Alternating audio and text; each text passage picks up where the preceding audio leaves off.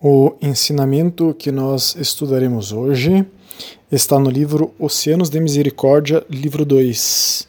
Shernazin diz: Estes últimos tempos estão particularmente cheios de coisas indesejáveis. O mundo cheio de males e demônios. Jeans, né? Então nós temos um estudo sobre o fim dos tempos, que é a época que nós vivemos, sobre o mal, a maldade e sobre e temos também um terceiro sobre jeans. Todos esses estudos e todos os que mencionarmos aqui podem ser solicitados. O profeta, salallahu alaihi disse que manter a religião nessa época é mais difícil do que segurar o fogo nas mãos. Continuando Shekhnaz, né? Devemos ser pacientes. Allah subhanahu wa ta'ala dá às pessoas que suportam coisas indesejáveis recompensas infinitas. Então temos estudo sobre a paciência é o caminho da verdadeira fé, como o caminho dos profetas e dos áulias, suportar a maldade das pessoas. Temos estudo sobre o que é áulia. Então, Sheikh Nazim está nos dizendo aí que estamos vivendo no período do fim dos tempos. Nós temos é, aí, em forma de estudo, dezenas de profecias do profeta Muhammad que dizem é, que quando tal coisa né, que ele profetizou acontecesse, seria o final dos tempos. Então nós temos estudos sobre todas as profecias é, já realizadas, né, indicando que nós estamos no fim dos tempos. E há também profecias do profeta Muhammad sallam, do que ainda acontecerá, também temos um estudo sobre isso. Então, por estarmos vivendo nesse período assim, dos tempos, sofremos como que uma inundação de influências nefastas ao nosso redor, né? que tentam nos tirar do caminho reto, do caminho de Allah subhanahu wa ta'ala. Temos também estudos sobre essas influências nefastas, mas algo essencial que nos ajuda a nos mantermos nesse caminho é a preservação do Islã em sua forma original, desde a revelação. O Islã sofre pequenas deformações, mas sempre surge um ser humano que limpa estas pequenas deformações e restabelece o Islã original. Se não fosse isso, todos nós já teríamos nos perdido. Hoje iremos estudar justo isso. Como se restabelece ciclicamente o Islã original. Para entendermos bem este ponto, tomemos um hadith no qual Abu Huraira mencionou que o profeta Muhammad sallallahu alaihi wasallam disse: Allah levantará para esta comunidade, no final de cada 100 anos, aquele que retificará sua religião para ela. Esse é um hadith Abu Daud, livro 37, hadith número 4278 e também hadith 4291, ele é sahir, autêntico, forte, de acordo com Al-Albani. Então, Aquela pessoa que aparece na humanidade a cada 100 anos para retificar o Islã se chama Mujadid. Mas como assim Allah subhanahu wa ta'ala manda alguém para retificar o Islã? Quem disse que ele, subhanahu wa ta'ala, está protegendo o Islã? Alguém pode perguntar, né? É, temos que entender que o Islã é a última religião a ser revelada por Allah Subhanahu Ta'ala, Deus glorioso, glorioso e exaltado, até o dia do juízo, segundo ao Corão, e que será protegida das deformações dos seres, humano, seres humanos, como promessa de Allah Subhanahu Ta'ala no Corão. Então, é, nós podemos ver isso na Sura do Alcorão 15, aya 9.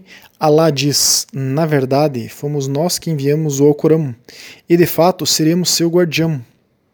Como Allah subhanahu ta'ala não mandou anjos para revelar os livros sagrados diretamente aos seres humanos, mas sim mandou seres humanos, né, profetas, mensageiros como Musa, Moisés, salam, Isa, Jesus salam, e Muhammad sallallahu salam, Allah subhanahu wa ta'ala também envia seres humanos para proteger o Alcorão e o Islã das deformações. Por isso, por exemplo, muitos estudiosos já anunciam o fim do arabismo e do salafismo, num momento do futuro breve em nossa história, pois são movimentos reformadores, modificadores do Islã, que surgiram há um século, que se esforçam para mudar o Islã e a compreensão do Corão. Eles acrescentam muitas bidás, inovações, deformações no Islã. Nós temos um estudo é, que mostra como o salafismo e o arabismo está destruindo o Islã. Quem quiser pode nos solicitar. Como Allah subhanahu wa ta'ala prometeu que nada mudaria o Islã, então, consequentemente, esses movimentos, salafismo e arabismos, que têm a finalidade de destruir o Islã, desaparecerão como uma flecha em breve, inshallah, como anuncia aí alguns estudiosos. Aqueles enviados de Allah subhanahu wa ta'ala para proteger o Islã e o Corão se chamam então mujadid, que é um termo islâmico para quem traz revivificação à religião. Este ato de retificar o Islã se chama tajdid. Então, tajdid é o ato de revivificar o Islã promovido pelo Mujadid. Então, o significado de tajdid, reviv, reviv, revivificação, revivificação, perdão, é que uma ou mais qualidades é, serão encontradas em uma pessoa através da qual há uma Muhammadia, quer dizer, a nação do profeta Muhammad, se beneficiará dessa pessoa religiosamente na educação islâmica, através de palestras e propagação, enfim, informando, né, o Mujadid, informando o que é o Islã verdadeiro e proibindo as pessoas do mal e auxiliando os verdadeiros crentes. De acordo com o Islã sunita tradicional, o Mujadid aparece a cada século do calendário islâmico para reviver o Islã limpando-o de elementos estranhos e restaurando a sua pureza original. Logo, um mujadid é considerado um grande muçulmano daquele século em qual ele vive. Porém, há um irtilaf, um desacordo, né, que existe entre alguns estudiosos, que alguns estudiosos interpretam que o termo mujadid também pode ser entendido como um termo no plural, referindo-se, portanto, a um grupo de pessoas que vêm retificar o Islã. Então, o Imam Jalaluddin As-Suyuti, um grande ulema sunita tradicional do século XV, no seu livro Siraj al-Munir Shah Jami al-Shahir, explicou quem é um mujadid nas seguintes palavras. Em outras palavras, reviver o din, a religião, é reviver aqueles ensinamentos do Corão e da Sunna que estão sendo destruídos e dar o comando de acordo com o Alcorão e, e, e a Sunna. Então, esta é a missão do Mujadid, quando enviado à humanidade por Allah subhanahu wa ta'ala. Alama Munadi, o lema sunita da Idade Média, também afirma um mujadid é aquele que separa a suna de bidá e aquele que degrada o status dos ahlul bidá, quer dizer, família dos inovadores. Então nós temos um estudo sobre bidá. Né? Quem quiser pode nos solicitar. Nós conseguimos facilmente provar nesse estudo sobre bidá e em outros estudos como são os salafis árabes que estão implementando uma alavanche de bidá no Islã, mas se protegem disso, desse ato, dizendo que todos, menos eles, estão cometendo bidá.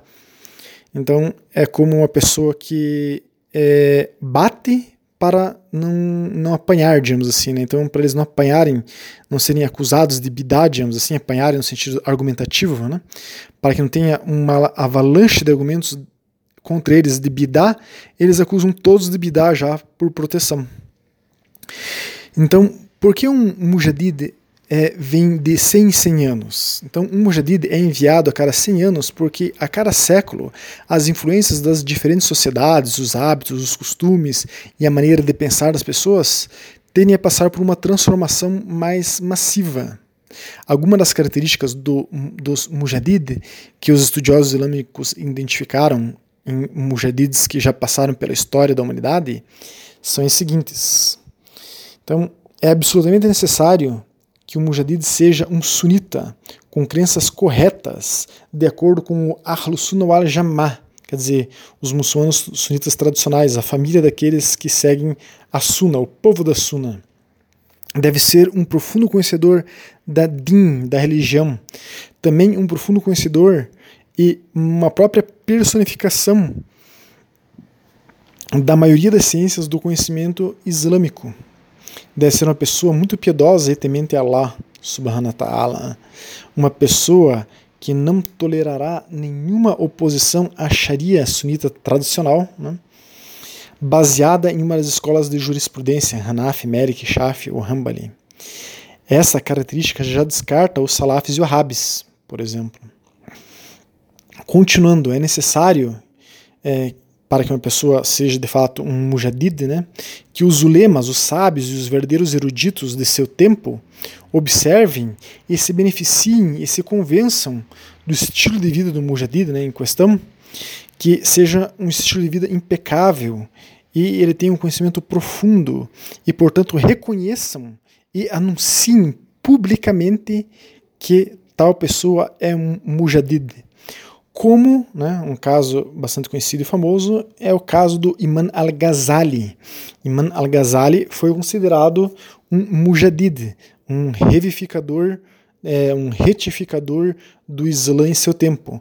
Então, Imam al-Ghazali ele era um mufti, era um doutor em Islã, um hadith, um doutor em hadith, conhecedor de todas as ciências islâmicas e, consequentemente, é, ele era conhecedor do sufismo, porque o sufismo é uma das ciências islâmicas, e ele era então um sufi, né? Ele viveu entre o século XI e o século XII. Então, todos os ulemas e autoridades do Islã deste, desse século, dessa época, né, entre o século XI e XII, é, declararam que o Imam Ghazali era o mujadid de seu tempo. Não é à toa que Sheikh Mehmet, mestre atual da ordem Naqshbandi, em seus surbas, né? surba é enfim, uma fala inspirada, temos um estudo sobre o que é surba. É, Sheikh é, Mehmet diz que se fossem destruídos todos os livros do Islã, menos o Corão, é claro, e sobrasse somente os livros de Imam al-Ghazali, seria possível se restabelecer o Islã como era na época do profeta Muhammad sallallahu alaihi wasallam. Logo, Imam al-Ghazali é um exemplo de mujadid de seu tempo que conhecia todas as ciências externas, como a Sharia, e internas espirituais, como o sufismo. Por isso, um grande lema sunita tradicional Hanafi do século XV disse que, para que seja possível identificar um mujadid, temos que ver tais características nele. Dois pontos. Um mujadid é reconhecido pela opinião forte de seus nobres companheiros contemporâneos ulemas que se beneficiam muito de sua condição e conhecimento. É, e conhecimento prolífico, quer dizer, conhecimento é, bastante útil. Ele será uma personificação de ciências externas e internas do conhecimento, apoiando e defendendo a Suna e desafiando e derrotando a Bidá. Então, é, este dito está no livro Risalat Mardia fi al-Nusrat Madhhab al-Ashariya. Né? Para encerrarmos esse tema, deixamos um alerta. A Conferência Internacional de 2016 sobre o Islã Sunita em Grozny, com os maiores, com os maiores 200 o lema sábios sunitas da atualidade, ao definirem o que é Ahlus Sunnah wal Jamaa, quer dizer, o povo da Sunna, família da Sunna, isto é, quem são os muçulmanos sunitas tradicionais, afirmaram que eles excluíram representantes do wahhabismo e do salafismo e a definição de muçulmanos sunitas, é, muçulmanos sunitas no comunicado final da conferência inclui sufis e aqueles que seguem a Akida, a crença, a Sharia e Maturides. Né? Temos estudos sobre Akida, quem quiser pode nos solicitar, mas eles não incluíram os Wahhabis e Salafis como muçulmanos sunitas. A conferência identificou o salafismo e o wahhabismo, que são sinônimos praticamente, né, como uma seita perigosa e mal orientada, junto com os grupos extremistas como o ISIS e a Irmandade Muçulmana e outros grupos radicais. Então, os salafis e wahhabis dizem que seus expoentes, como o Sheikh Muhammad ibn Abdul Wahhab, são mujahids, mujadids, perdão, mas nenhum lema sunita tradicional sério reconhece é, a, os eruditos e da linha Salaf e Wahhabi como de fato um, um mujadid. Então este é um alerta para todos os sunitas brasileiros, inshallah, todos possam ver com os olhos dos maiores eruditos sunitas da atualidade é, esta realidade que nós acabamos de comentar. Inshallah.